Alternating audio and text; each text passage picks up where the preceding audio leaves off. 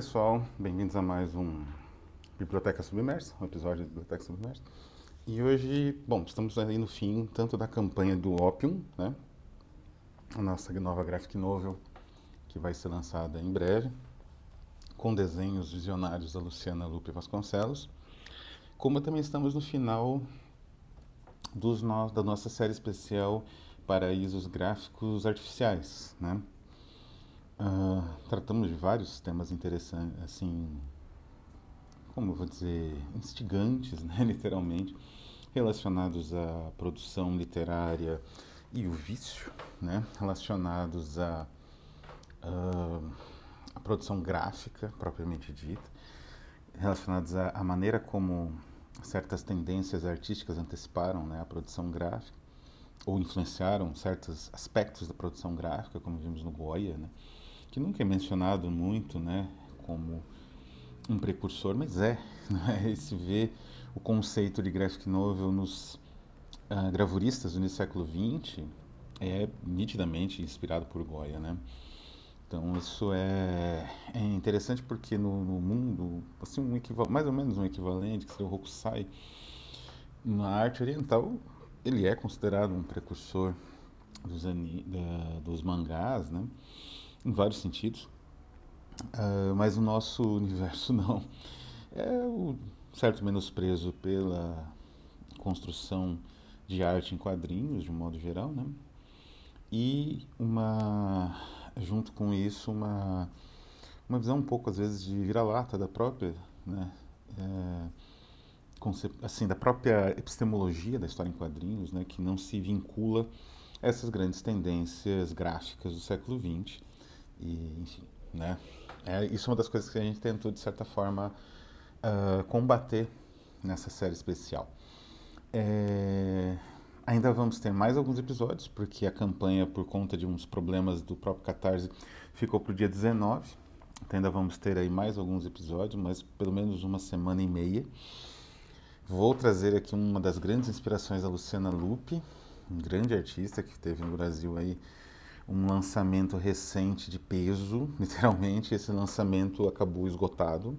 É muito raro, é muito difícil e é um material extraordinário. Vamos analisar aqui. Mas hoje eu quero conversar com vocês a respeito da Última Casa de Ópio.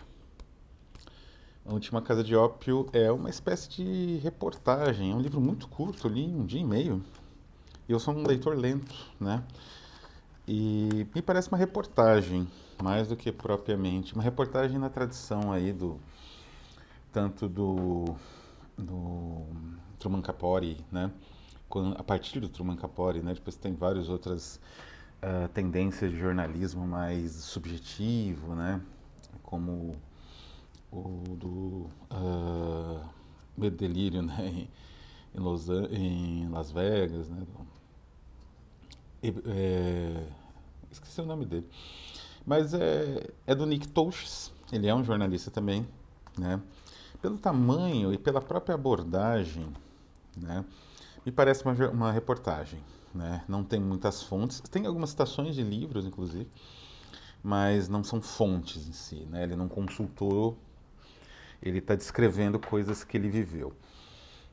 Como eu falei, é muito curto, relativamente fácil de achar em sebos, esse aqui foi publicado. Esse autor ele é muito apreciado na França, é engraçado.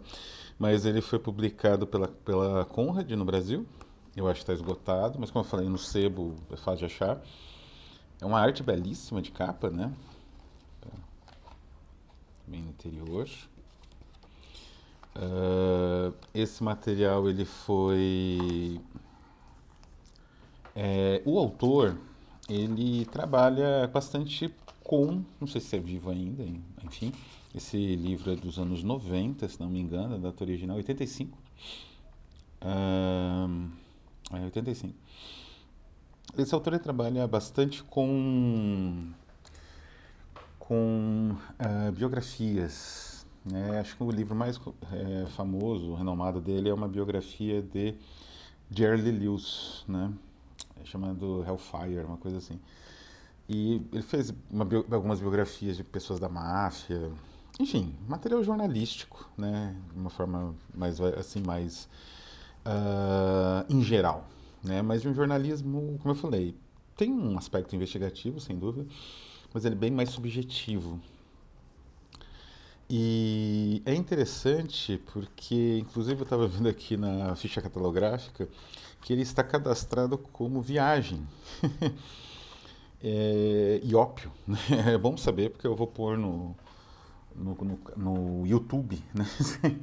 É como está na ficha catalográfica do livro, né? Uh, e é realmente um livro de viagens, né? De certa forma, metade para frente dele, ele vai... Metade não, acho que a partir de uns 30% começa a ser viagens, realmente, dele atrás de, justamente da última casa de ópio. É o famoso antro, né? Eu acho que Dan poderia ter se traduzido como antro. Não sei se o nome fica feio na capa do livro, né? uma coisa assim. E é exatamente um mantra, como a gente vai ver. Mas como é que se desenvolve a ideia deste livro?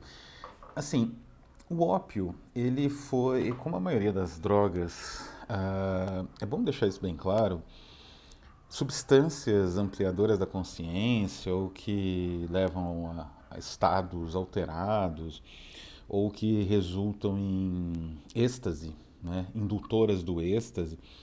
Esse tipo de substância existe na história humana há milhares e milhares de anos. Né? Não é uma invenção, uma descoberta do século XIX, do generado do século XIX e XX, como querem os conservadores. Né?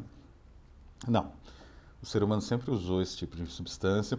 Provavelmente os nossos antepassados, quando eles começavam a experimentar as plantinhas, e morriam alguns, porque nem todas as plantinhas eram comestíveis, algumas eram envenenadas, eles retinham aquelas que matavam a fome, evidentemente, e provavelmente a forma, né, a cor, o cheiro, né, retinham, né, registravam de certa forma isso e passavam, né, pela descrição uh, dessas frutas, dessas plantas para as outras gerações, provavelmente as que alimentavam e as que provocavam é, é, induziam a êxtase né, químico por alcaloide, etc. Então isso sempre existiu na humanidade.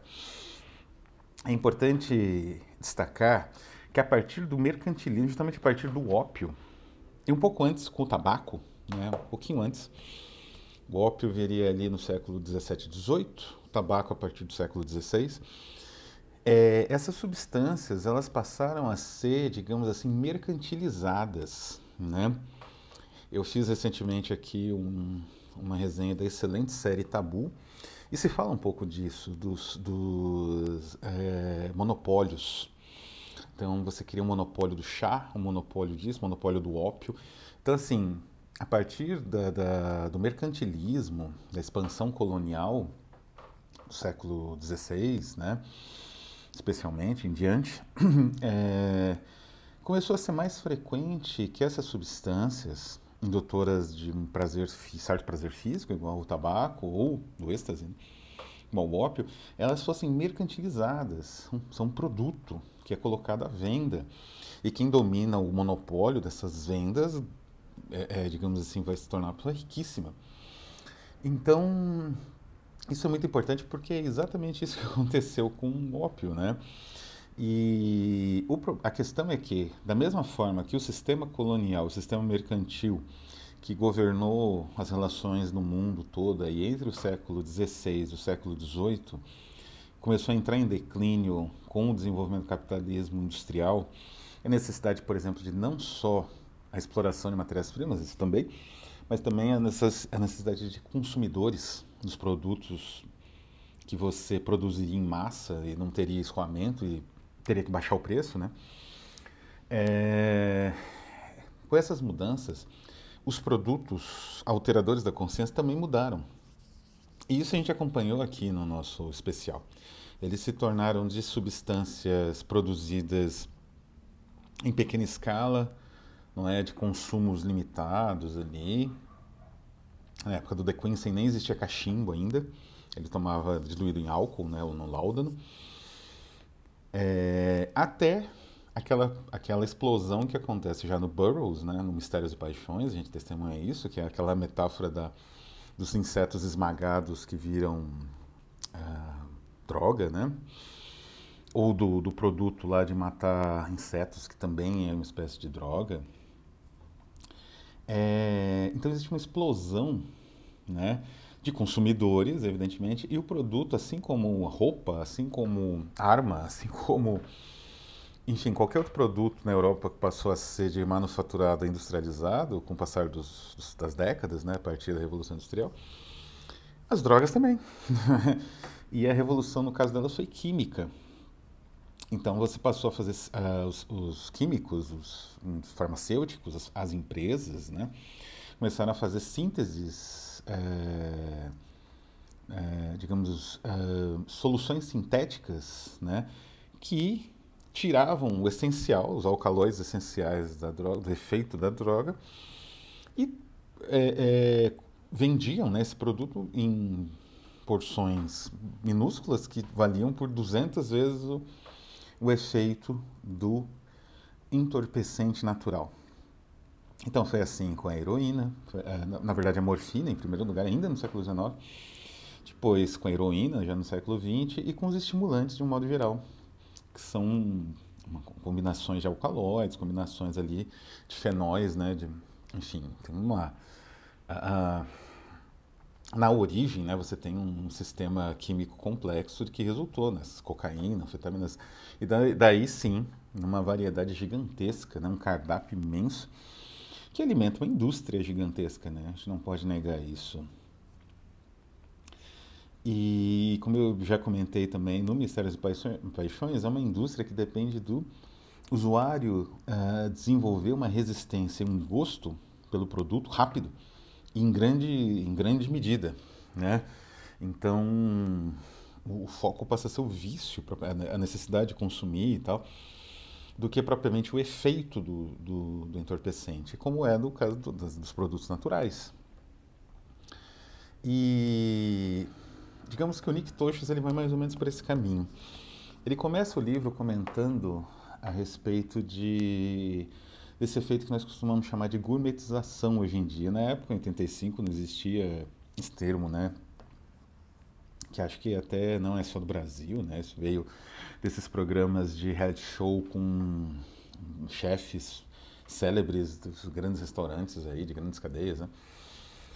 E aí ele, ele aborda, por exemplo, é, essa questão, por exemplo, do, do, do enólogo, nessa indústria da, da apreciação do vinho caro a apreciação sistemática do vinho caro, né? Do tipo, olha, este vinho tem um, buquê X, buquê...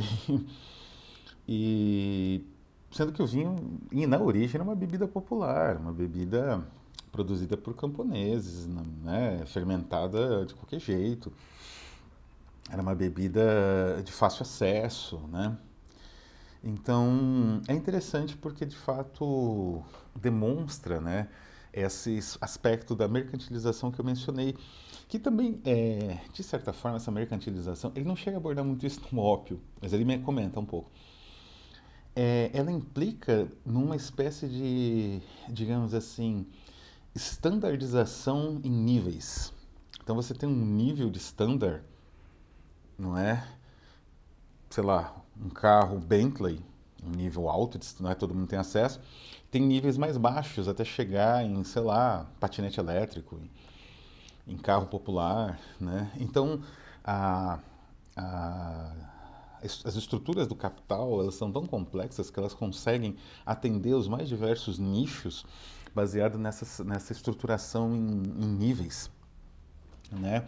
E isso vale para tudo, inclusive para os entorpecentes, né? E então ele é, queria experimentar o ópio né? Ele menciona os, as obras anteriores, principalmente o Thomas de Quincey, né? Uh, e o, o Jean Cocteau, acho que são as duas grandes obras sobre o vício em ópio. E ele queria experimentar o ópio numa casa nesse tipo de, de antro, né? de consumo da substância.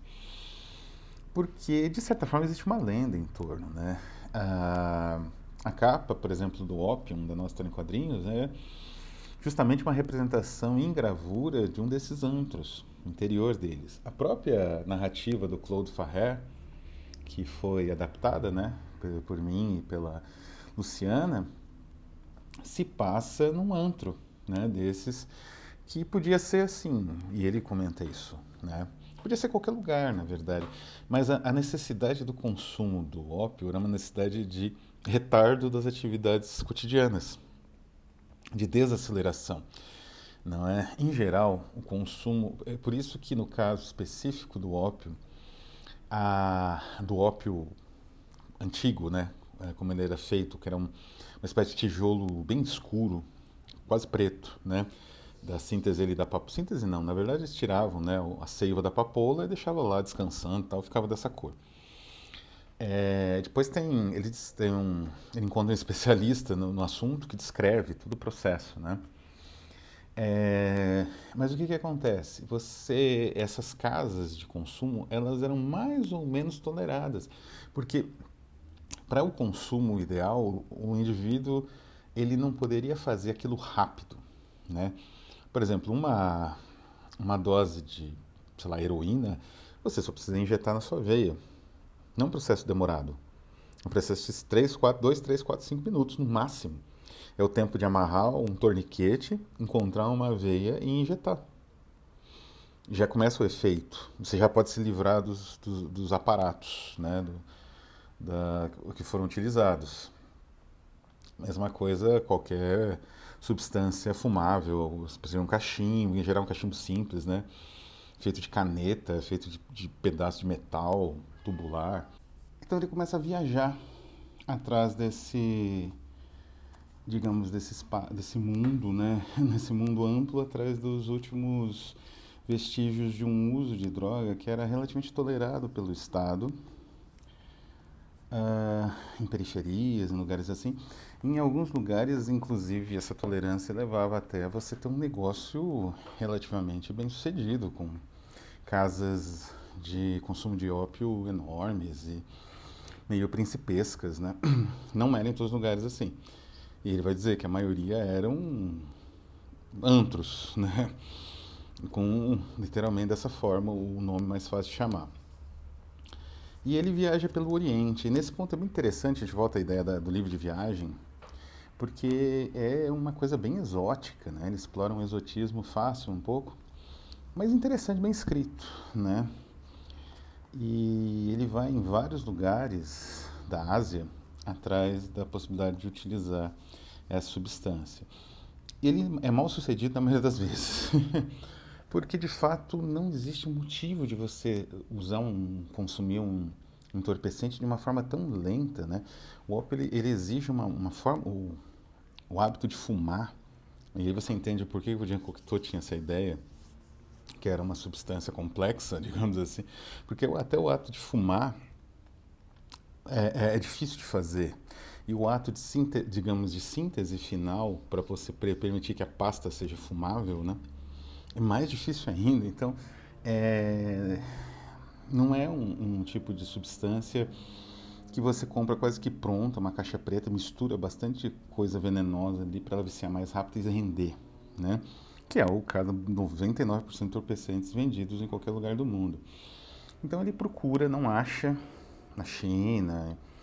No Vietnã, ele vai encontrar um camponês que tem um cachimbo também é bem raro. Parece que em alguns lugares da Ásia tem alguns museus do ópio, que é uma coisa muito bizarra, né, com vários cachimbos. Ele também menciona isso. Mas na Índia, na, ele vai na Índia, né? Ele vai meio que conhecendo alguns detalhes das pessoas locais.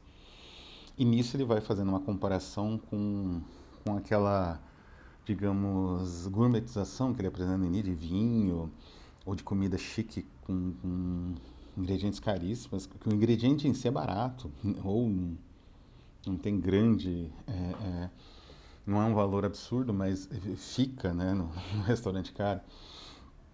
Então ele vai comparando com outras experiências nesses países asiáticos, mais, muito mais exóticas, mas que parecem muito mais, digamos assim, autênticas aos olhos dele.